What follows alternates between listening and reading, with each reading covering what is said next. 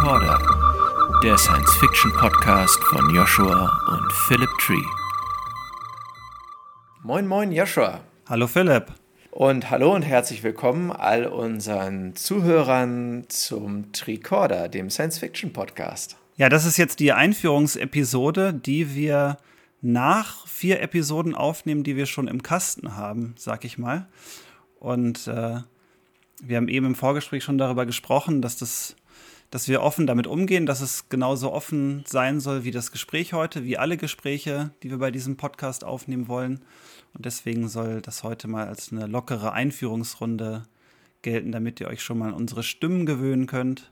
Wir ein bisschen sagen, was wir mit euch vorhaben und wie wir die Episoden so strukturieren werden. Ja, das heißt, ihr hört das hier ähm, hoffentlich dann als erstes, äh, auch wenn wir die anderen schon vorher im Kasten hatten, die Episoden. Und ähm, ja, ich finde es irgendwie cool, was aus so einer kleinen, kurzen Schnapsidee so geworden ist. Ähm, was sagst du nach den ersten vier Probeaufnahmen, was heißt Probeaufnahmen, nach den ersten vier Podcasts mit unseren coolen Gästen, die wir hatten? Ja, also im Zuge der angekündigten Offenheit sage ich schon mal, dass die erste Episode am spannendsten war. Hm, es war für mich natürlich ein bisschen aufregender, weil ich noch nie einen Podcast aufgenommen habe. Und obwohl ich jetzt nicht nervös war, weil ich natürlich das mit dir und Ralf gemacht habe und ich euch beide natürlich gut kenne und mag, war das sehr entspannt für mich. Aber dann habe ich den Fehler gemacht für die Einführung, also die Anmoderation, sage ich mal, mir Notizen zu machen und habe die Notizen dann abgelesen und das also war cringy, wie man so schön sagt. Und dann beim Hören dachte ich, oh Gott, ich muss das ausschalten. Aber das habe ich dann ja nochmal aufgenommen, um äh, das unseren lieben Zuhörern zu ersparen. Das war die spannendste Episode deshalb, weil ich da gleich ganz viel draus gelernt habe und wusste, okay, äh, ich mache mir nie wieder Notizen. Wenn wir Folgen machen, dann planen wir ein Thema und dann quatschen wir einfach drauf los. Und ich hatte so den Eindruck, dass das auch am besten geflutscht hat, sage ich mal. Was war denn dein Eindruck? Ja, ging mir auch so. Der erste Podcast war total aufregend mit, äh, wann starten wir jetzt und legen wir jetzt los oder geht's bei allen? Ähm, war ja auch mein erster Podcast, auch wenn ich mich ja vorher schon ein bisschen länger mit der Technik auseinandergesetzt hatte, um irgendwie so eine Idee zu haben, wie nehmen wir das eigentlich auf? Ähm, und die geneigten Zuhörer werden es vielleicht ja auch noch in der ersten Episode raushören. Ich weiß nicht, ob mir der Schnitt so gut gelungen ist, da wo ich die neu aufgenommene Einleitung eingefügt habe. Denn ähm, herausfordernder für mich sind eigentlich die Episoden danach geworden, weil die technisch vom Equipment unserer Gäste irgendwie noch äh, herausfordernder waren, das Rauschen daraus zu nehmen und die Störgeräusche und dergleichen. Ähm, ja. Aber, also jetzt nach ähm, vier Episoden bin ich zumindest ein bisschen besser darin geworden, das zu schneiden. Also alle Zuhörer können sich darauf freuen, dass es jetzt noch von Mal zu Mal technisch ein bisschen besser wird und es mir wahrscheinlich auch besser gelingt, Störgeräusche noch weiter rauszuschneiden, schmatzen, husten, weiß nicht was. Ja, also in der ersten Episode bin ich der, der Minuspunkt. Da habe ich noch mein großes Gaming-Headset auf mit dem äh, Mundstück. Äh, wir können uns jetzt gerade sehen, wenn wir das aufnehmen übrigens. Die Zuhörer können es, können es nicht sehen. Ich habe so große Affenöhrchen. Und äh, ab der zweiten Episode habe ich dann ein richtiges Mikrofon und da wird das dann deutlich besser. Aber da wurde dann die Qualität von unseren Gästen ein bisschen, also von dem Equipment unserer Gäste, ein bisschen äh, schwächer. Aber, Wichtige Ergänzung. Ja. Wir haben nur gute Gäste. Ähm, da hat man dann gemerkt, dass das unterschiedliche Equipment doch ein bisschen anstrengender ist. Aber ich glaube, von dem, was ich jetzt Probe gehört habe, geht das doch alles ganz gut. Und die Themen waren spannend, unsere Gäste waren spannend. Ich glaube, da ist viel dabei für unsere Zuhörer, was wirklich, wirklich Spaß macht. Hast du denn Lust, mal zu erzählen, wie das Ganze zustande gekommen ist? Das war ja deine Idee. Ähm, Im Grunde genommen eigentlich, weil ich selber Podcast-Junkie bin und unglaublich viele Podcasts höre, wie du mir ja auch schon mehrmals vorgeworfen hast, dass ich da ein Junkie wäre. ähm, und dann habe ich gedacht, Mensch, cool, ich will mich damit mal beschäftigen, wie macht man das eigentlich, wie produziert man sowas? Und dann habe ich ein Video gesehen, ich weiß, irgendwo bei YouTube, ich weiß nicht mehr von wem.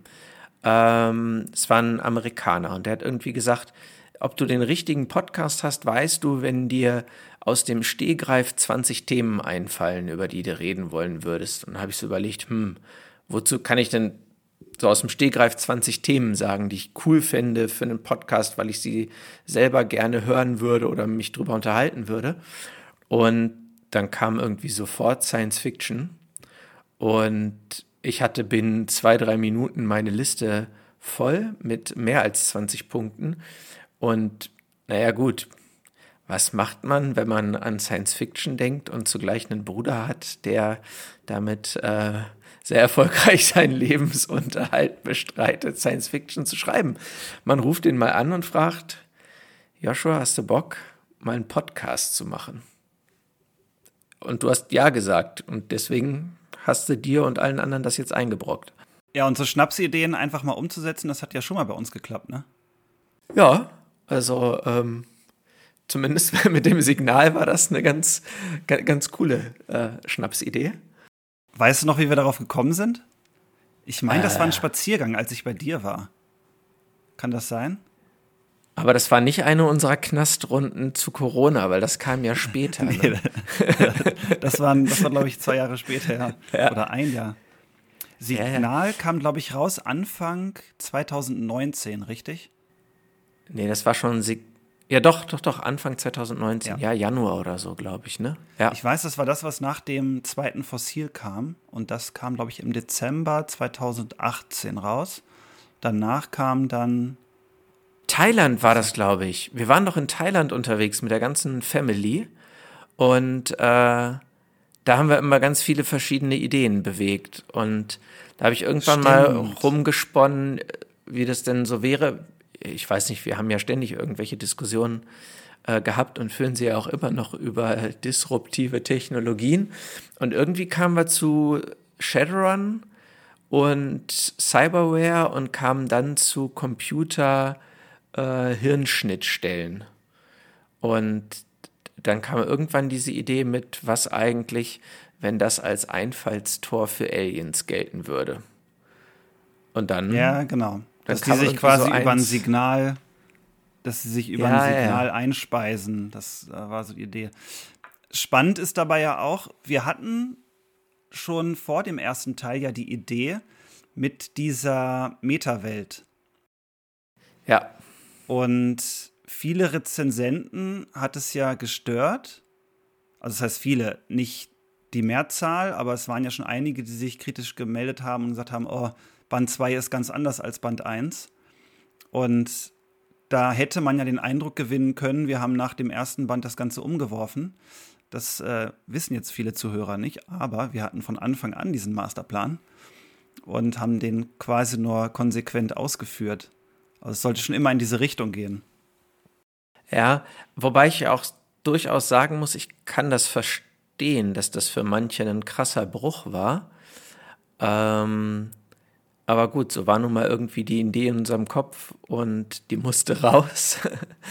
Aber also ich glaube, was, was bei Band 2 ja auch noch so ein bisschen mit reingespielt hat, A, die Metawelt als so ein krasser Bruch zu Teil 1, der in der Realwelt stattfand. Also das ist das, was ich verstehen kann, dass das einigen echt schwer fiel. Ähm, was ja aber auch für das ganze Projekt, für uns beide ja irgendwie auch klar war, dass wir jede Menge ähm, Anspielungen auf Science-Fiction-Dinge, die wir cool finden, einbauen wollten und überhaupt mit vielen Anspielungen äh, arbeiten. Und bisher haben die Leute, ich glaube, noch nicht mal die Hälfte von dem gefunden, was wir als Ein äh, Anspielungen da reingepackt haben. Also bei Band 2 ist den Leuten meine Anspielung auf Planetside aufgefallen, aber das haben wir ja auch hinten im äh, in, unserem, in unserem gemeinsamen Diskussion dazu erläutert, aber ich glaube zum Beispiel die coolen Piloten aus Teil 1, die haben noch nicht alle Leute äh, zur richtigen coolen Science-Fiction-Serie zugeordnet. Also zu Vasquez habe ich tatsächlich zwei E-Mails bekommen. Ja? Also die Space 2063-Fans, die gibt's. Ah, cool. Sehr cool. Ja, habe ich nur die E-Mails nicht mitbekommen. Ja. Wo wir schon bei diesen Anspielungen und Referenzen sind, da ist es ja voll davon. Ich habe irgendwann meine Strichliste angefangen und habe dann irgendwie bei 60 oder 70 aufgehört. Und ähm, da wäre es ja mal ganz spannend, vielleicht für die Zuhörer für so eine Eröffnungsepisode zu hören, was so Science Fiction ist, die uns geprägt hat. Was fällt dir denn da als erstes ein? Also als erstes, ich glaube, was mich am meisten geprägt hat, war sehr, sehr klassisch Star Trek und Star Wars. Ohne dass ich jetzt sagen könnte, was zuerst da war. Aber ich weiß noch, früher hat Pia immer mal wieder Enterprise Next Generation geguckt. Das ist Und das unsere hab ich- Mutter, für die Zuhörer. Ja, das habe ich auch ge, dann, dann mitgeguckt und fand das super, super spannend. Und dann kam irgendwie, ich weiß nicht, zur gleichen Zeit oder so, habe ich dann auch die ganzen Star Wars-Teile ähm, geschaut. Das war, glaube ich, so wirklich das Erste. Jetzt bist du ja aber ein Tucken jünger. War das bei dir genauso? Ja, so als erste, als erster Kontakt glaube ich auch. Dazu muss ich aber sagen, dass das halt daran lag, dass ich A immer so ein, wie so ein Nachhalleffekt von dir hatte. Wenn man einen größeren Bruder hat, dann will man ja immer sehen, was der größere Bruder sieht und liest, was der größere Bruder liest. Deswegen ist es immer mit so einem leichten Leck, sage ich mal, zu mir übergeschwappt. Und da war Star Trek, das lief damals noch auf Sat 1 im Nachmittagsprogramm. Da lief immer Next Generation. Und davor kam immer eine Episode von Star Trek, von dem Original, von Raumschiff Enterprise. Und Ja. das weiß ich noch, war mir sogar in dem Alter zu trashig.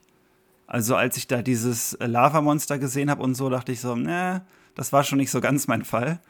Aber Next Generation fand ich cool, ohne den Staffeln und dem übergeordneten Story-Arc so richtig zu folgen.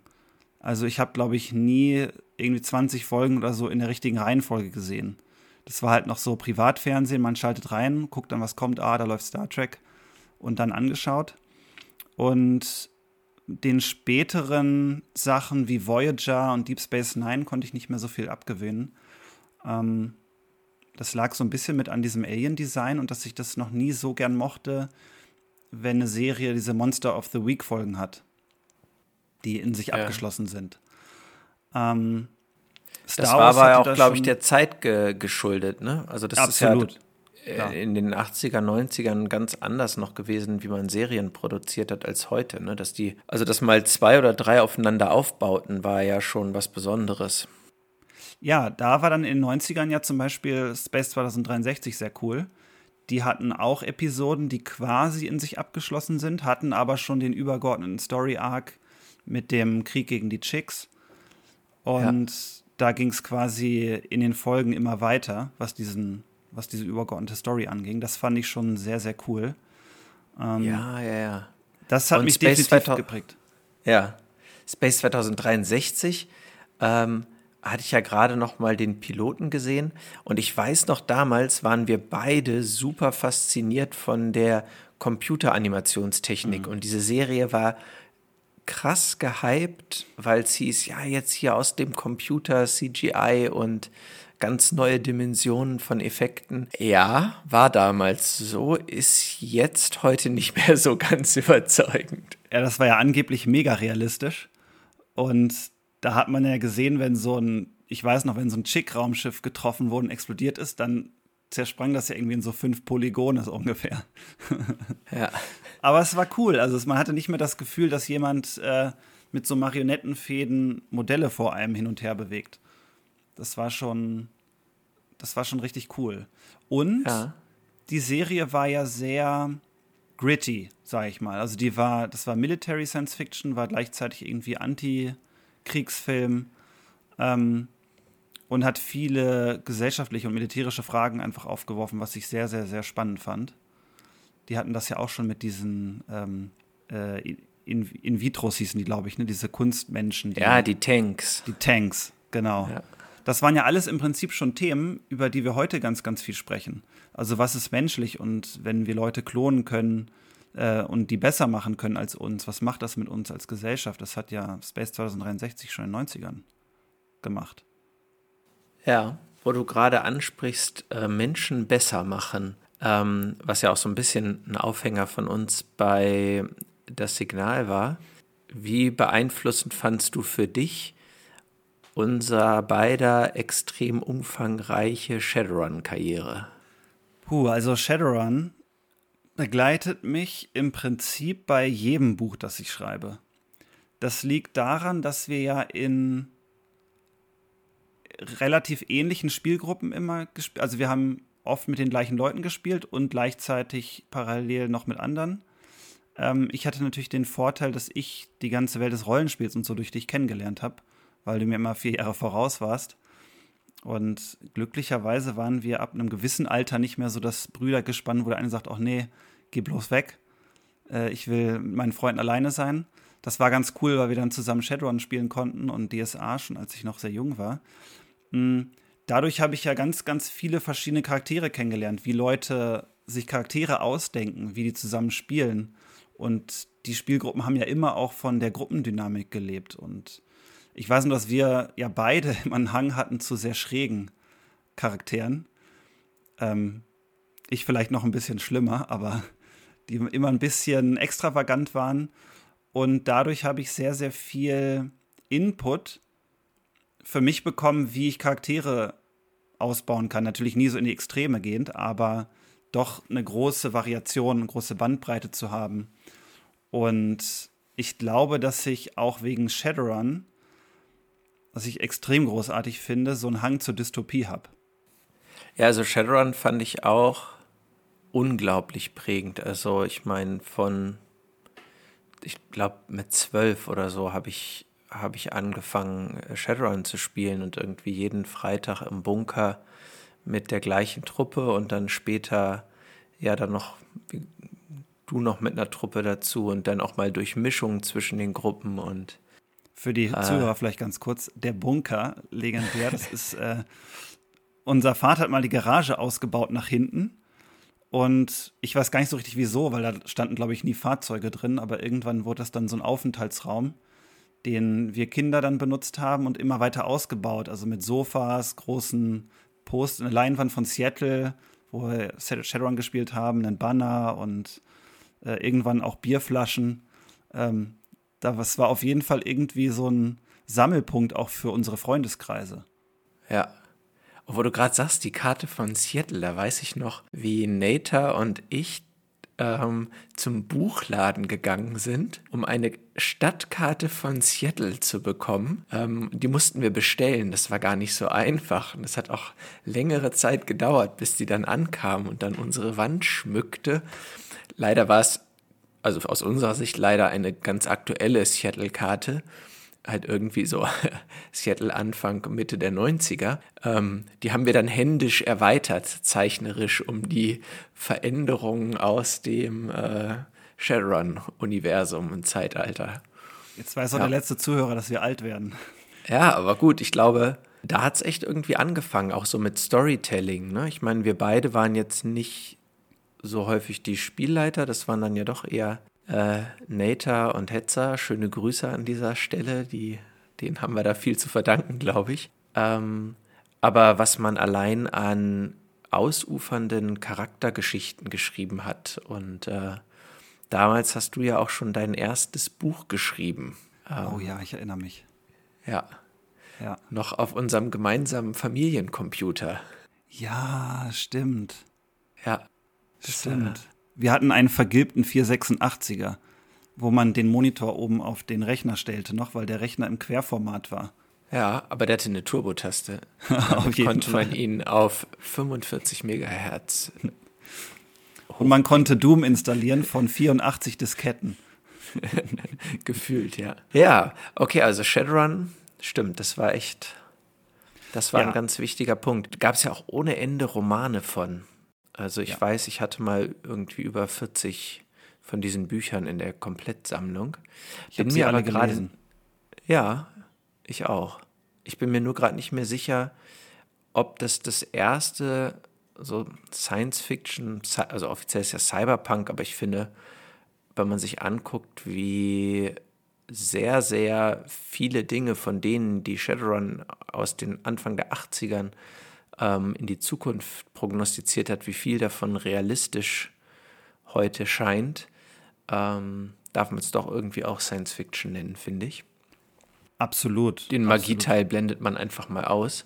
Ähm, aber ich weiß gar nicht, ich glaube, mein erstes so richtig klassisches Science-Fiction-Buch war ähm, die, die Fortsetzung von Star Wars ähm, von Timothy, Timothy's Timothy Zahn. Also, Zahn, ja, genau. Mhm. Ähm, weißt du noch, was du als erstes Science-Fiction-Buch gelesen hast? Ich glaube, das war entweder die Thrawn-Trilogie von Timothy Zahn oder die Cobra-Elite. Kannst du dich daran noch erinnern?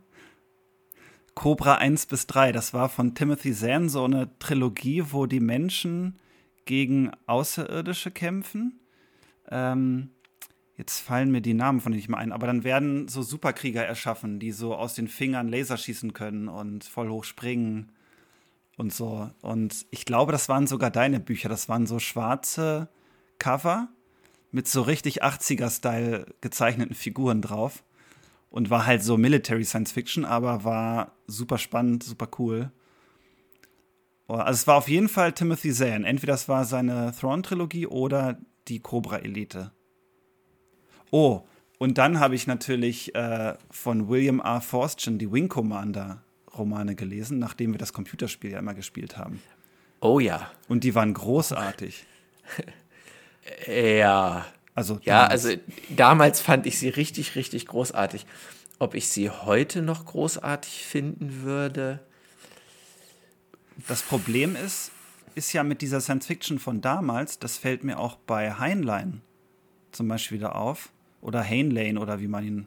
Für mich ist er Heinlein, weil dein Hamster mal so hieß. Andere Geschichte, da reden wir heute nicht drüber. nee. Ähm, der war ja extrem beliebt und wenn man heute zum Beispiel Starship Troopers von ihm liest, das ist ja, ich glaube, es hat sogar einen Hugo Award gewonnen, ich bin aber nicht ganz sicher, ähm, gefeiertes Werk, der wird ja heute allgemein als sehr, was ist allgemein, aber in vielen Kreisen als ein eher reaktionärer Typ gesehen mit äh, rechten, reaktionären Ansichten. Mm, Und das finde ich immer schwierig bei diesen Romanen.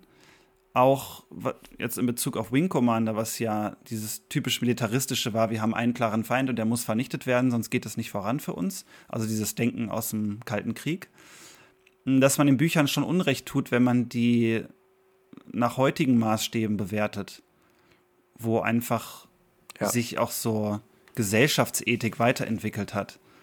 Das finde ich immer sehr, sehr schwierig, da jetzt zu sagen, okay, der war irgendwie total reaktionär oder politisch nicht okay.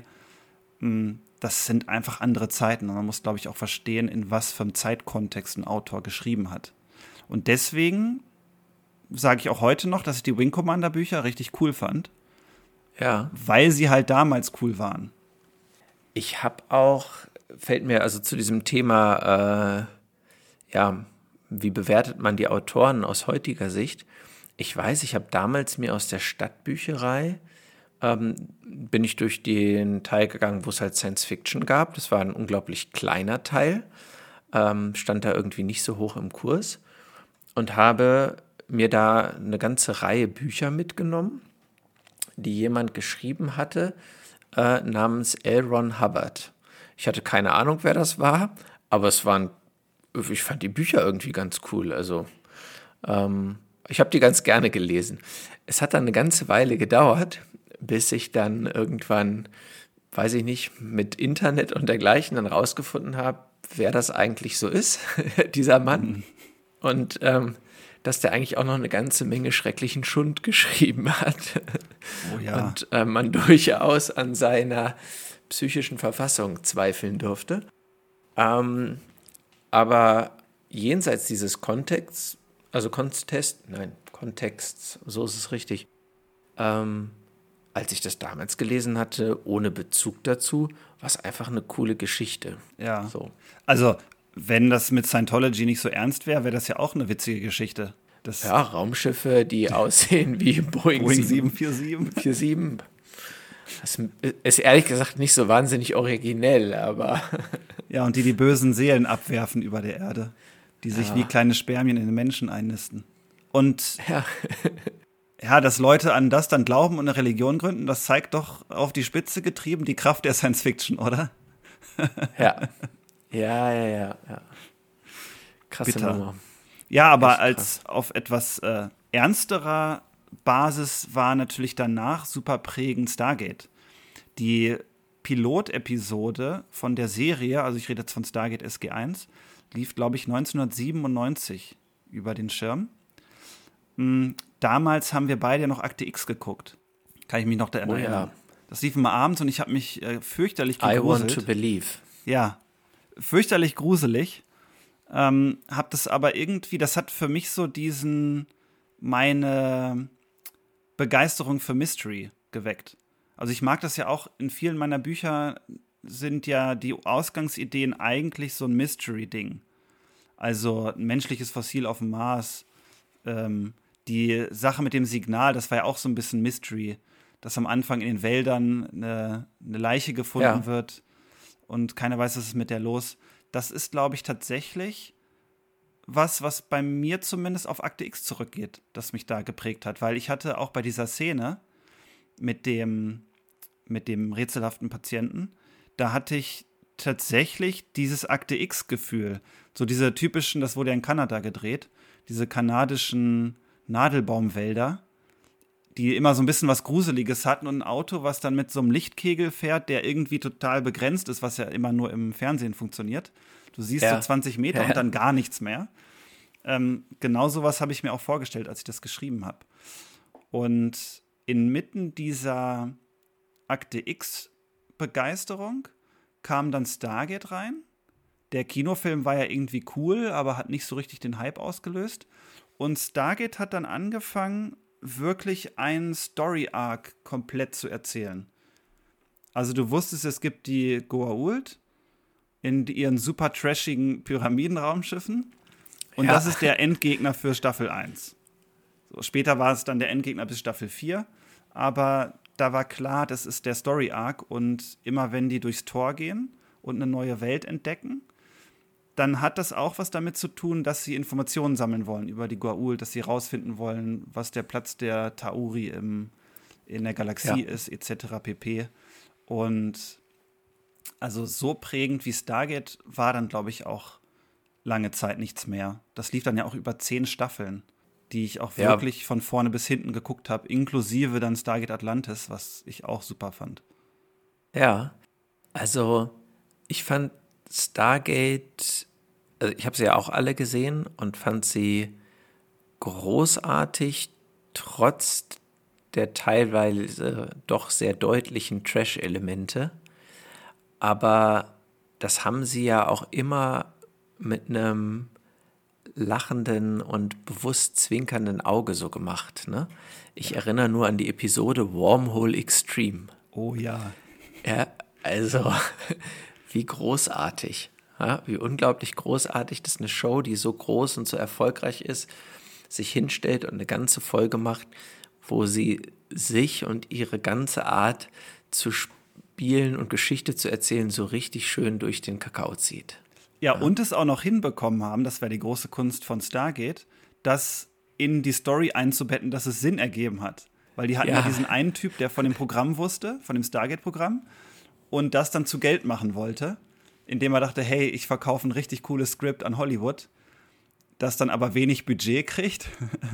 Ja. Und dann wird so eine super trashige Klischeeserie Wormhole Extreme. Also das war zum Totlachen. Und Ja. die haben ja auch in den ernsteren Situationen immer wieder ironisch mit sich selbst gebrochen. Ich kann mich daran erinnern, in der Staffel 7 war das, glaube ich, wo der neue Erzbösewicht auftritt, der Anubis. Der, da haben sie einfach so einen riesen Typ genommen. Das war ja einer von diesen Aufgestiegenen, die äh, irgendwie nicht, nicht mehr stofflich waren. So ein Riesentyp mit einer Kapuze, hinter, also wie so ein Nazgul quasi. ja, im, im Grunde genommen. Im Grunde genommen. Die sehen den das erste Mal und der ist voll krass, unterwirft irgendwie einen Planeten und äh, bringt das Team fast um. Das Team kommt zurück. Und der General fragt, ja, was, was war denn los und wer ist dieser Anubis?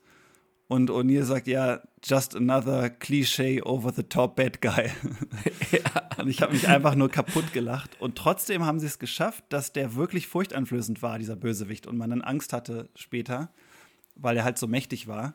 Und das hat Stargate doch tatsächlich brillant gemacht, finde ich. Dass ja. die wirklich den Humor nicht haben zu kurz kommen lassen und den Trash-Faktor auch nicht verloren haben, als sie richtig viel Budget hatten. Also später war das ja eine richtig teure Serie. Ja. Jetzt frage ich mich so ein bisschen, was kam danach? In meiner ganz persönlichen Wahrnehmung war ringsherum eine ganz schön lange Zeit ähm, nix. Wobei das stimmt nicht. Wir haben noch nicht über Alien geredet. Über das, darüber müsste man aber eigentlich reden, weil Alien ist so eine andere ähm, Science-Fiction-Geschichte, die, die mich echt als, die mich auch geprägt hat als Jugendlichen. Mhm. Ich weiß noch, als Alien 4 rauskam, das habe ich im alten Kino damals gesehen, ganz kurz bevor das geschlossen wurde. Ja, ähm, Deisterstraße noch, dieses ja, gewetzten genau. Sitzen, ja. Ja, ja, ja. Das war, aber Alien 4 war, ich, ich, ich fand den richtig, richtig klasse, auch wenn der ja nicht so viel ähm, also viele, ich weiß, viele fanden ihn nicht so gut, aber nicht mir hat er gut gefallen. Und dann war meiner Meinung nach das nächste richtig, richtig große Science-Fiction-Ding war irgendwann dann Matrix. Ja, also von einem Vakuum können wir nicht reden, weil 97 kam Stargate, ging los, erste Staffel. Matrix kam, glaube ich, 99. Ja. Ähm, aber das, du hast schon recht, weil damals war ja noch Fernseher und Filme oder beziehungsweise Kino komplett voneinander getrennt. Also, ja. das waren ja wie so zwei Tonspuren, die nebeneinander laufen. Du hattest im Fernsehen die Sachen, die irgendwie ein bisschen billiger sind, aber die länger laufen, wo es auch noch normal war, dass es immer 24 Episoden gibt in jeder Serie. Das war ja. irgendwie, warum auch immer, so es waren eher immer 24. Gesetz. Ehernes Gesetz. Ja. Ähm, und da war im Kino natürlich Matrix der Augenöffner schlechthin. Also das war irre Effekte, eine super coole Story und gefühlt haben ja wochenlang die Leute nur über Matrix gesprochen.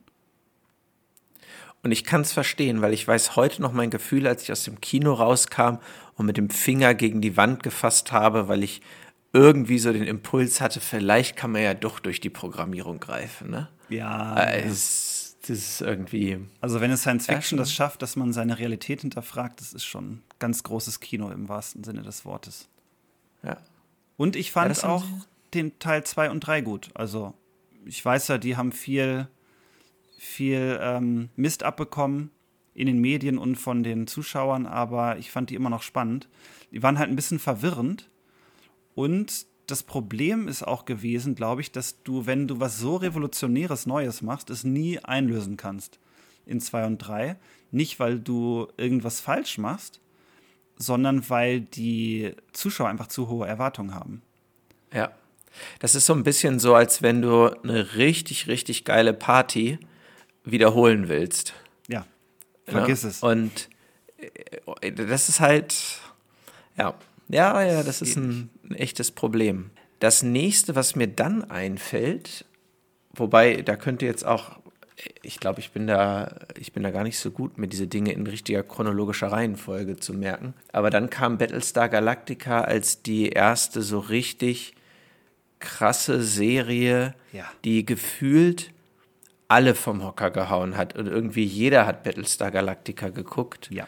Ähm, auch die Leute, die sonst mit Science Fiction nichts am Hut hatten. Ähm, und plötzlich, also gefühlt war dann zwischen 2000 und 2004, 2005, als Battlestar Galactica rauskam, irgendwie so, habe ich nichts gerade erinnernd, kann ich nicht mich an irgendwas erinnern gerade, aber Battlestar Galactica war dann so Bam und plötzlich. Ja, hat jeder geguckt. ja. Das hat jeder geguckt, hat mich absolut vom Hocker gehauen großartige Serie, ähm, die ja eigentlich, wo Science Fiction nur das Gewand war, sage ich mal, das eine untergeordnete Rolle gespielt hat. Weil es ja immer um die Charaktere ging. Es ging ja auch darum, wie wird überhaupt Demokratie verhandelt, wenn du in einer Extremsituation bist. Und die Leute sich nach einem starken Führer und einfachen Antworten sehen. Das ist ja auch ein Ding, was wir jetzt schon wieder sehen. Ähm, was für einen Stellenwert hat Religion in Zeiten der Not? Und wie zieht es Leute dahin? Und wie entsteht ein Spannungsfeld auch zwischen Religion und Gesellschaft und Politik? Und was ist, wenn man auf einen Feind trifft, der auf einmal auch in spiritueller und gesellschaftlicher Hinsicht möglicherweise bessere Antworten liefert als wir? Und das fand ich richtig, richtig großartig. Und ganz besonders das Zusammenspiel der Charaktere. Also ich kann mich noch gut daran erinnern, dass in den ersten Folgen gab es ja diesen Konflikt zwischen Adama und der Präsidentin, die ja vorher irgendwie nur Bildungsministerin war oder sowas. Ja, ja, ja. Und Äh, Lehrerin war die, oder? ich meine, die war Lehrerin und dann Bildungsministerin. Und deswegen, weil das ganze Ah, ja. Kabinett gestorben ist, ist sie dann halt aufgestiegen zur Präsidentin. Und Adama wollte die quasi entmachten, weil die aus militärischer Hinsicht doofe Entscheidungen getroffen hat. Und er dachte, okay, wir haben jetzt hier unseren Battlestar, der die ganze Flotte, die Zivilflotte, waren irgendwie noch 50.000 Menschen, die lebten, ähm, schützt. Und ich soll mir jetzt von einer ehemaligen Lehrerin sagen lassen, äh, wie die Zukunft der Menschheit weitergeht. Und da konnte ich beide Seiten verstehen. Ich dachte, ah, Demokratie, hier kannst du doch nicht einfach so mit Füßen treten. Und dann dachte ich auch, ah, du bist Bildungsministerin, du kannst doch dem Commander nicht erzählen, was er zu tun hat. Und auch als der Konflikt dann entschieden war für sie quasi, und ich erst so dachte, oh, jetzt bin ich irgendwie sauer, weil nicht Adama, für den man ja immer war, Ja. der nette Papa, ähm, sich durchgesetzt hat, konnte man das irgendwie verstehen und das ging immer hin und her und die Charaktere haben sich hinterfragt, haben ihre Entscheidungen hinterfragt und nichts war festgeschrieben. Also kein Charakter war wirklich gut oder böse, sondern jeder hatte seine Agenda, seine Persönlichkeit, die man gut verstehen konnte. Das war fantastisch. Ja. Und ich glaube, das lag Ja. auch daran, dass die wussten, wann sie aufhören. Die haben ja einen Story-Arc für fünf Staffeln gehabt und aufgehört. Und die hätten auch zehn Staffeln machen können, was Zuschauerzahlen angeht. Das, der Hype war ja ungebrochen bis zum Ende. Ja, und es ist gut, dass eine Sache, also gebe ich dir vollkommen recht, es ist gut, dass sie dann aufgehört haben, als sie aufgehört haben, weil es war erreicht, das Ziel. Ähm, für, falls es jetzt noch jemand sehen will, der es noch nicht kennt, sage ich da jetzt nichts weiter dazu. Aber es war gut, dass es dann vorbei war, fand Ja. ich. Fand ich auch. Es war ein rundes Ende, also ich mochte das. Es ist ja, spaltet so ein bisschen ja die Zuschauerschaft. Fand ich sehr, sehr rund. Ähm, und als Battlestar Galactica auslief, langsam, da kam dann Lost auf die Bühne. Ich weiß noch, Lost war ja, das war ja auch eine Serie, wo alle drüber gesprochen haben. Das war, Lost war das, was davor Akte X war. Es gab ja noch mal die Serie Fringe, das war ja auch wie Akte Aber da X. gab es einen großen Unterschied zwischen Lost und Akte X. Akte X habe ich fast alles mitgeguckt. Lost hat mich ziemlich schnell verloren. Ja, Lost habe ich, glaube ich, sogar zweimal gesehen. Das äh, hat genau in meine Mystery-Kerbe geschlagen. Und ich habe parallel Fringe geguckt. Das war ja der geistige Nachfolger von Akte X. Das war auch großartig. Also war ja auch erfolgreich, aber hat trotzdem, glaube ich, nicht so die, den Fame bekommen, den es eigentlich verdient hat. Und Lost war dann, ja, das, ich glaube, nach 24 die Serie, die wirklich wie ein Kinofilm eine Geschichte erzählt hat, die wirklich zusammenhing. Also, wo die eine Folge aufhört, fängt die andere an. Und alles hat, das war wie so ein Mystery-Puzzle, so ein großes. Und da weiß ich auch noch, dass da in der Schule auch jeder drüber gesprochen hat. Das war irgendwie Lost, Lost, Lost, Lost, Lost. Und es ging überall nur noch um Lost. Und das war ja so ein bisschen Science-Fiction-Mystery-Mix. Wahrscheinlich noch so ein Faktor, warum Mystery immer so ein Thema für mich ist. Das, was mich viel, viel mehr gepackt hat, und das, obwohl es gar nicht so richtig Science Fiction ist, sondern eigentlich eher, weiß ich nicht, Space Opera. Ich bin ja mit so Kategorien nicht so Ist gut. ja auch Science Fiction. Und finde sie ja auch so ein bisschen äh, albern, wie man nochmal aus dem äh, Podcast mit äh, Ivan hören kann. Äh, Firefly. Das ist ja, also, das ist ja immer noch etwas, was mir heute noch das Herz bricht, dass man diese so unglaublich großartige Serie gecancelt hat. Ähm, ich habe bis heute noch keine Serie gesehen, wo ich den Eindruck hatte, dass der Cast so sehr hinter den Figuren stand, die er verkörpert hat und so sehr darin aufgegangen ist. Also das war, Firefly kam raus und ich weiß nicht, wie oft ich das jetzt schon gesehen habe, aber das ist, äh, Firefly ist im Science-Fiction-Bereich das für mich, was im Fantasy-Bereich für mich der 13. Krieger ist, kann ich auch bald mitsprechen. ja, ich habe Firefly auch gesehen. Ich habe den Hype nie so richtig verstanden. Ich fand die gut, aber ich habe da nie so diesen totalen Hype verspürt, dass ich dachte, boah, das ist, das ist bahnbrechend, das ist super, das ist, ich brauche eine neue Staffel oder so. Ähm, wie gesagt, fand ich immer richtig gut, aber das war, glaube ich, auch eine Fox-Serie, ne? Ich meine, die war von Fox und Fox ist ja berüchtigt dafür, alles nach der ersten Staffel zu canceln. Das ist sehr, sehr bitter. Ja, vor allen Dingen Fox als sich immer mehr zum rechtspopulistischen Rand hin bewegenden Sender und darüber hinaus, ähm, dass die überhaupt ein Okay gegeben haben für eine Serie, in der ein äh, Verbrecher und äh, eine Prostituierte und eine Gesuchte ähm, also von der Regierung gesuchte und so ein Widerstandskämpfer, dass die die Hauptrollen waren. Das, also immer noch ein Wunder, dass die überhaupt äh, jemals produziert wurde von denen. Aber ein echter Jammer und selbst so coole Geschichten wie Help Nathan by Firefly Back haben ja leider nicht gefruchtet und mittlerweile habe sogar ich eingesehen, dass das wahrscheinlich nie wiederkommt. Wahrscheinlich nicht. Aber es hat ja dann noch einen Kinofilm gegeben mit Serenity den ich auch ja, gut fand, wo ich nur nicht verstanden habe, warum okay. sie am Ende den Cap, also den, den Piloten töten. Total unmotiviert, was nicht gepasst hat. Aber das war auch ein cooler ja. Film. Also war ja cool, dass sie da nochmal Budget für freigegeben haben. Ja, aber das war so ein bisschen.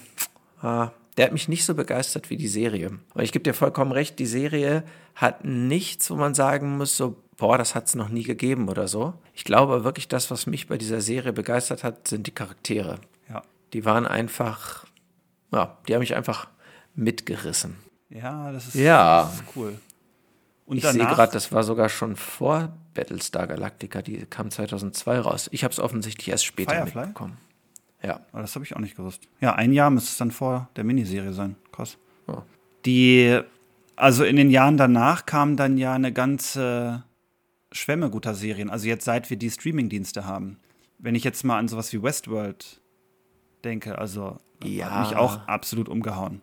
Das, ja. Also Westworld Staffel 1 und auch noch Staffel 2, würde ich sagen, sind meiner Meinung nach mit das Beste, was das Fernsehen bisher geschafft hat. Also, dass du so einen riesen Twist aufbauen kannst, der logisch ist, extrem komplex, du kannst ihm aber folgen und gleichzeitig auch noch Themen verhandelt, die für unsere Zeit gerade enorm wichtig sind.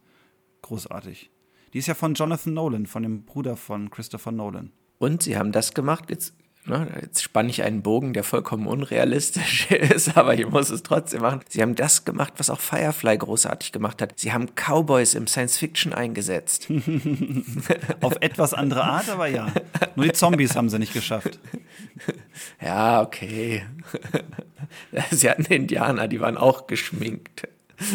Ja. Ja, und dann. Ja, stimmt, die war großartig, die Serie. Da bin ich ganz bei dir. Westworld ist ein echtes Highlight. Dann noch The Expense, großartig, hat das ganze Science Fiction, also man kann, glaube ich, wirklich sagen, dass The Expense, also die Serienumsetzung der Bücher, ähm, die ganze Science-Fiction-Landschaft umgekrempelt hat. Weil seither sieht man tatsächlich bei vielen Serien einen höheren Anspruch auf wissenschaftliche Glaubwürdigkeit, was Space Opera angeht.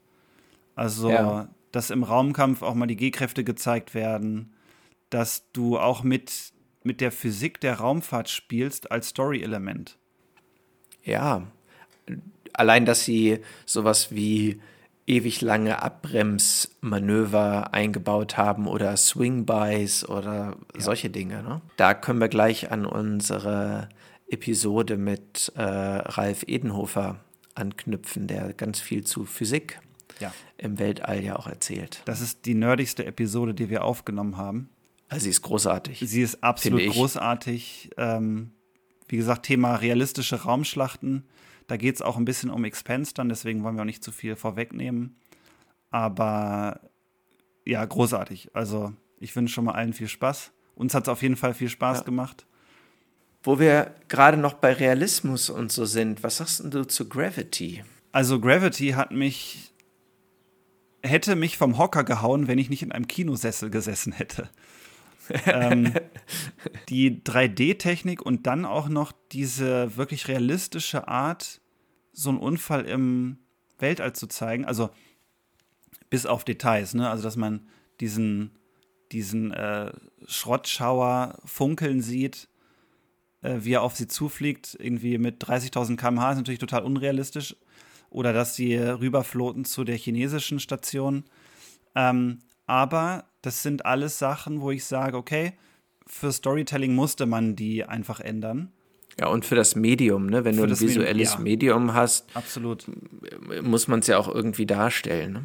Und dann die, also diese Zerstörungsszene der ISS, das ist, glaube ich, somit das krasseste, was ich im Kino jemals gesehen habe. Wo, wo Sandra Bullock, mir fällt ihr Name nicht mehr ein, sie ist immer Sandra Bullock und das ist auch okay, ähm, hängen bleibt an diesem Ausleger und dann durch diese, die Station, die zerstört wird von den Trümmerstücken, um die Station immer wieder drum fliegt, wie in so einer Zentrifuge. Ja. Und du durch diese 3D-Kamera mitfliegst und immer schlägt was Neues ein und die Trümmer ändern ihre Richtung und alles ist ein absolutes Chaos und so ein visueller ja. Overkill, wo ich dachte, boah, ich fühle mich wirklich wie die Astronautin gerade, die einfach nichts mehr erkennen kann und du kannst einfach noch die Augen zu machen und hoffen, dass dich nichts trifft.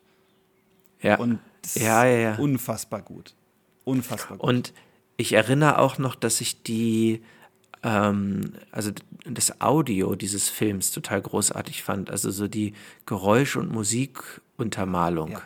ja. Ganz, ganz, ja. ganz, ganz groß.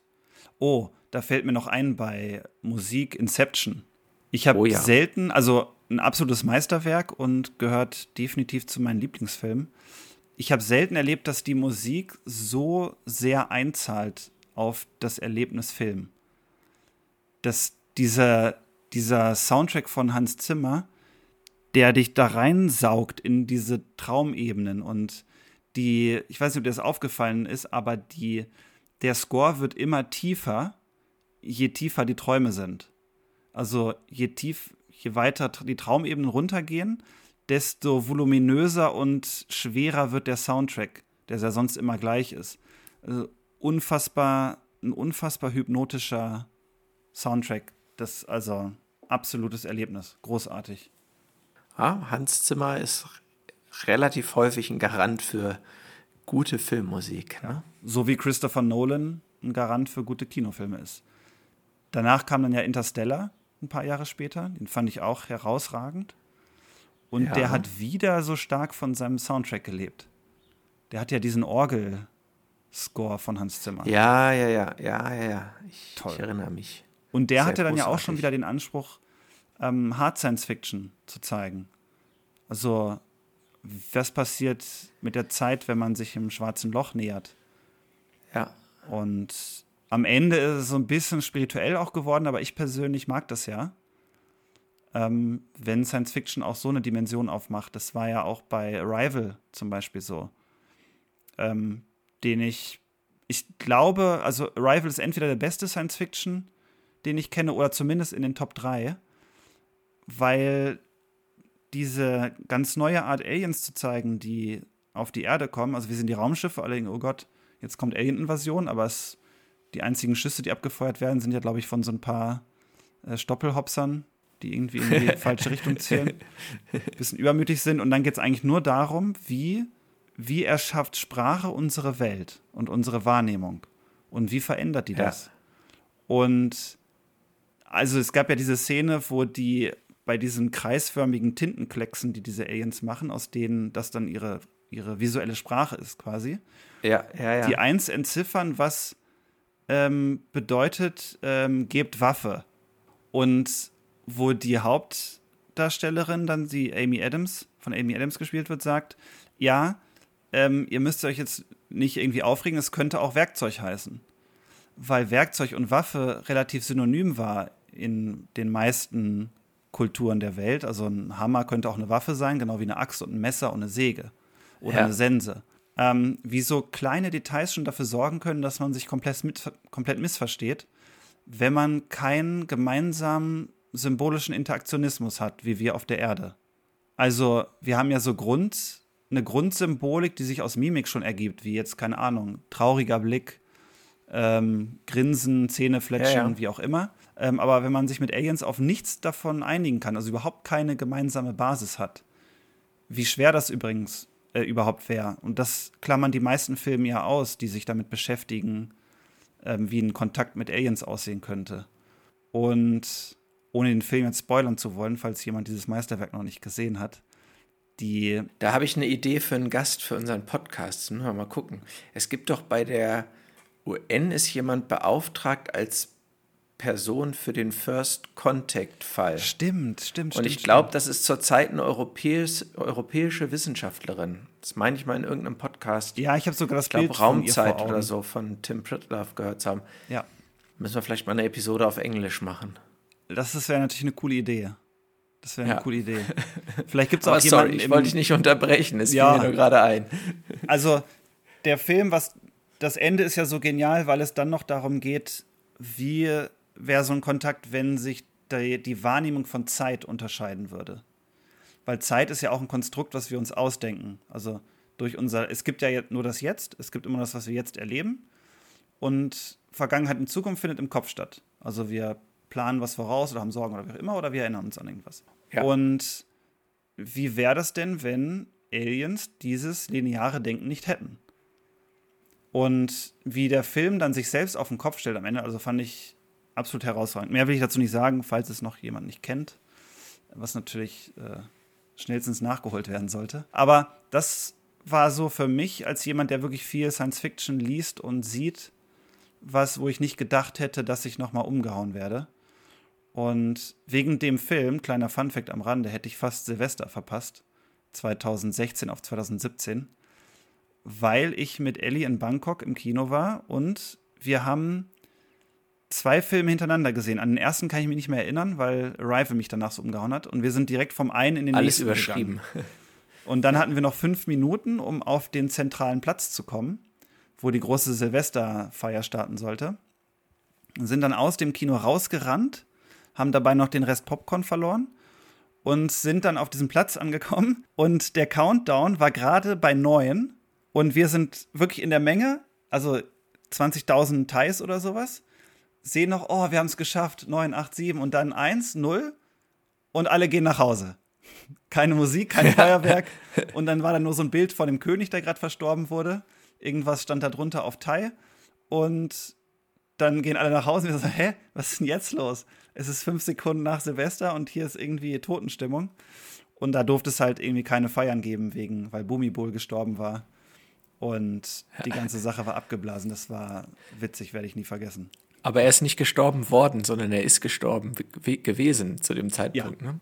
Ja. Nicht, dass wir hier jetzt äh, noch die Theorie ausgraben, der, nein, der thailändische nein. König sei umgebracht worden. Und noch ein letzter Funfact ja. dazu: Man musste auch bei jeder Kinovorführung aufstehen weil am Anfang ein Gebet für den verstorbenen König gesprochen wurde, wo dann halt Bilder aus seinem Leben gezeigt wurden und alle Kinogäste mussten aufstehen und wie bei so einer Messe oder sowas ruhig sein, sich das anhören und wieder hinsetzen. War, war ganz spannend.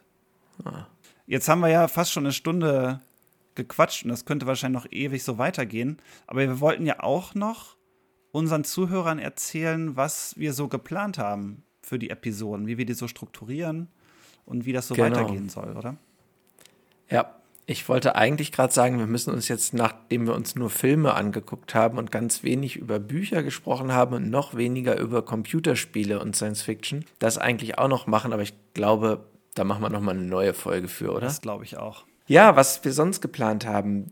Ähm, wir haben im Grunde genommen drei wiederkehrende Elemente geplant im Podcast, dass ähm, zwei Dinge sind, einmal Science der Woche und Fiction der Woche. Wir möchten gern vor allen Dingen unsere Gäste jeweils fragen oder auch gegenseitig hier für uns klären, was ist so die wissenschaftliche Entdeckung der Woche oder die Wissenschaftsnews der Woche, die wir irgendwie mitbekommen haben oder unsere Gäste. Ähm, und Fiction der Woche, was finden wir gerade oder unsere Gäste gerade richtig, richtig spannend an Fiction, also an äh, geschriebenen oder sonst wie produzierten Werken. Hast du direkt mal Und, Beispiele äh, für die Zuhörer? Ja, ich würde diese Woche gerne eine Science der Woche beisteuern. Und zwar anders als das in den anderen Episoden zu hören sein wird, ist es ähm, was nicht so greifbares, aber ich finde trotzdem super spannendes. Und zwar gibt es eine Forschergruppe von der University of Virginia, die im Psychologie, Neuropsychologie-Bereich forscht. Und die haben sich Verhalten von Menschen angeguckt, also aus der Arbeitsgruppe von Lady Klotz. Äh, nicht, also mit A, sondern EI geschrieben. Vielleicht auch Lady, ich weiß nicht, wie man es ausspricht. Die haben das in Nature veröffentlicht und herausgefunden, dass der Mensch, wenn er Probleme lösen soll, dazu tendiert, immer Dinge dazu zu tun, anstatt Dinge wegzunehmen. Also ähm, nur dann, wenn man den Teilnehmern oder die Teilnehmenden darauf hingewiesen hat, dass sie zur Lösung des Problems auch Teile wegnehmen können, nur dann haben die das auch gemacht. Wenn man ihnen einfach nur das Problem oder das Bauwerk da ähm, gezeigt hat in dem Experiment, also Bestandteile davon, dann haben sie immer versucht, es zu lösen, indem sie Dinge dazugetan haben. Und die Autoren leiten daraus ab, dass das einer der Gründe ist, warum wir Menschen eine immer kompliziertere Welt schaffen und warum wir ähm, viele Probleme gar nicht gut gelöst kriegen, weil wir versuchen, sie durch immer etwas Zusätzliches zu lösen. Und das fand ich super, super spannend, auch für die Frage von Science Fiction, weil ich glaube, dass uns das auch in der Regel so geht, wenn wir Science Fiction schreiben, wenn wir Ideen entwickeln oder dergleichen, dann gibt es ja immer irgendeinen Twist, es gibt immer ein Problem. Und in den meisten Fällen sieht dann die Lösung auch vor, dass irgendwas dazukommen muss. Aber vielleicht wäre es mal ein super spannender Ansatz, wenn man jetzt darum weiß und sich das ganz bewusst vor Augen führt, zu sagen, okay, wie sehe denn die Plotlösung aus, wenn man nicht was dazu packt, sondern wenn man ganz gezielt was wegnimmt? Das ist ein spannender das Gedanke. Spannender ja. Gedanke. Also da muss ich an The Wall denken, das ich mit Matthias geschrieben habe, mit Brandon Q. Morris, ähm, wo die Erde kein Sonnenlicht mehr abbekommt. Also die ganze Idee basierte darauf, dass man das Element Licht wegnimmt. Ja. Ist ein bisschen ein anderer Ansatz, aber da ging es auch darum, es gibt nicht irgendwas, was hinzugefügt wird wie eine Bedrohung oder so. Eine neue Bedrohung oder ein neues Alienvolk oder neue Technologie, sondern man nimmt einfach etwas sehr Grundlegendes weg. Aber für eine Lösung eines Problems wäre das natürlich nochmal ein ganz neuer, spannender Ansatz. Finde ich cool. Für Fiction ja. der Woche habe ich auch gleich was.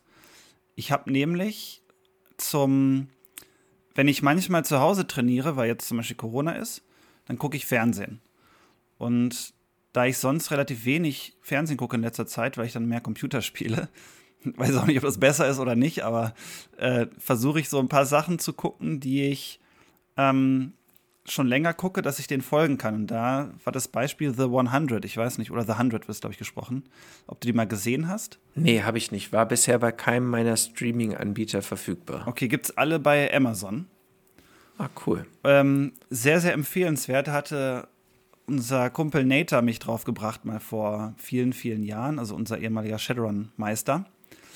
Ähm, da geht es um eine Gruppe Teenager, ist auch eine Science-Fiction-Buchverfilmung übrigens die nach 100 Jahren, die Erde ist verstrahlt nach dem Atomkrieg und so, und die letzten Menschen leben auf einer großen Raumstation. Und die Vorräte werden immer knapper. Deswegen wird jeder für das kleinste Vergehen durch die Luftschleuse gejagt. Gefloatet, wie sie sagen. Und nach 100 Jahren wollen sie herausfinden, ob die Erde wieder bewohnt werden kann, weil sie irgendwie Signale von da empfangen. Und schicken dann Jugendliche runter, weil sie sowieso Überbevölkerung haben äh, schicken sie ganz viele Jugendliche runter, weil die auch öfter straffällig werden und sowas und äh, schwer erziehbar sein sollen. Und die landen dann da und du fängst die Serie an und denkst so, wow, also jeder ist wunderschön in der Serie, wie so eine, so eine Teenie-Romanzenserie, sage ich mal. Alle super hübsch und äh, super cool und durchgestylt. Und dann kommen die auf diesem Planeten an und das geht so ein, zwei, vielleicht drei Episoden, wo du denkst so, ah, okay, so ein Teenie-Drama. Und dann auf einmal wird es ultra hart aber richtig hart. Und du denkst die ganze Zeit, oh, was passiert hier und so. Und denkst, es ist richtig krass, was passiert. Und da haut die Serie, hat mich total aus von Socken gehauen. und hat auch, obwohl die viele Elemente hat, wo ich sage, boah, das ist echt hart an Haaren herbeigezogen. Sowas wie kommt eine Strahlungswolke und die leuchtet grün, wo ich denke so, ah, echt jetzt, das kann man noch seit den 90ern, wo ja bekanntlich alles ging, kann man das nicht mehr bringen. Aber die machen das halt, weil sie alles der Story unterordnen und dem Drama zwischen den Charakteren. Und ich kenne wenige Serien, die das so herausragend machen. Ähm, und bin da wirklich super fasziniert. Also da bin ich jetzt gerade wieder durch die sechste Staffel gekommen, die jetzt irgendwie neu war. Siebte ist dann letzte. Also jeder, der The Hundred noch nicht kennt, kann ich sehr empfehlen. Auf jeden Fall die ersten drei Folgen schauen und nicht nach der ersten aufhören. Die ähm, er schafft bewusst ein etwas anderes Bild in den ersten Episoden. Ah ja. Ja, äh, cooler Hinweis auch äh, für mich. Dann äh, kommt das auch noch mal auf meine äh, Watchlist. Ja, als drittes und letztes Element haben wir noch so eine Reihe Fragen, die wir all unseren Gästen sonst auch immer stellen wollen, ähm, mit der Idee, so einen ganz kurzen Überblick äh, über die Person und ihre Verortung im Science Fiction äh, zu geben. Und mein Vorschlag wäre, ich hau die Fragen heute mal für dich raus und nächstes Mal äh, beantworte ich sie dann. Alles klar, einverstanden? Einverstanden. Okidoki. Star Trek oder Star Wars? Star Wars. Bestes Science-Fiction-Buch? Hyperion von Dan Simmons. Wenn Elon Musk zum Mars fliegt, fliegst du mit? Nein. Ripley oder Sarah Connor? Ripley. SpaceX oder NASA? SpaceX auf jeden Fall. Go SpaceX. The Expense oder Battlestar Galactica? Battlestar Galactica. X-Wing oder TIE Fighter? X-Wing. Ich habe zwar auch das Spiel X-Wing vs. TIE Fighter mit beiden gern gespielt, aber der X-Wing sieht einfach cool aus. Wann sah schon mal ein Jäger-Raumschiff so cool aus wie ein X-Wing? Ähm. Hm. Okay, die Hammerheads aus Space 2063. Ich wollte gerade sagen, die Hammerheads bei SpaceX, äh, bei Space 2063. Und die Vipers von Battlestar Galactica. Ja. Aber X-Wing war wohl der prägendste und diese ausfahrbaren Flügel und ich hatte so ein großes Revell-Modell, also X-Wing, ganz klar. Okay, ja, wunderbar. Ähm, ah, was? Jetzt gucke ich mal auf. Mir fällt noch ja. eine Sache ein, vielleicht für die Zuhörer sehr, sehr wichtig. Ähm, unsere Idee ist ja auch ein bisschen mit euch ins Gespräch zu kommen und einfach zu hören, was ihr so für Feedback habt, auch zu den einzelnen Episoden. Vielleicht fallen euch auch bei den Runden mit den Gästen oder bei den Runden zwischen Philipp und mir Fragen oder Anregungen ein, die ihr mit uns teilen möchtet.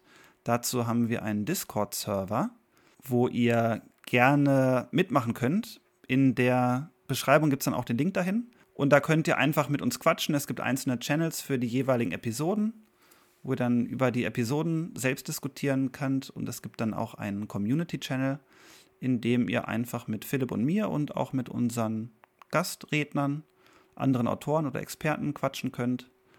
Ähm, da freuen wir uns auf jeden Fall, mit euch ins Gespräch zu kommen. Und wer Discord schon hat, geht das natürlich sehr leicht. Und allen anderen können wir Discord nur empfehlen. Und freuen uns einfach über jeden, der da ist. Ja, genau. Und den Link dazu, ähm, wie Joshua schon gesagt hat, gibt es entweder in den Show Notes oder auf unserer Website treecorder.de. Treecorder, ganz schlechtes Wortspiel, ähm, natürlich mit T-R-E-E -E geschrieben. Ähm, und da findet ihr alle Infos natürlich auch zu den jeweiligen Episoden und auch einen Link zum Discord. Und wenn ihr nicht zu Discord kommen wollt, kein Problem, dann könnt ihr auch auf der Website die Kommentarfunktion zu den jeweiligen Episoden benutzen. Ähm, wie Joshua schon gesagt hat, wir möchten gerne auch von euch Feedback haben. Was findet ihr spannend an Themen? Worüber sollen wir noch reden oder wozu sollen wir auch noch spannende Gäste suchen? Und die Idee ist, dass wir jede Woche äh, eine Episode raushauen. Jetzt sind wir beide natürlich sehr reisefreudige Menschen. Es kann also auch mal eine kleine Lücke geben. Ähm, dann versuchen wir aber, so wie jetzt auch, einige Episoden vorzuproduzieren, damit ihr euch jede Woche über eine neue Episode freuen könnt.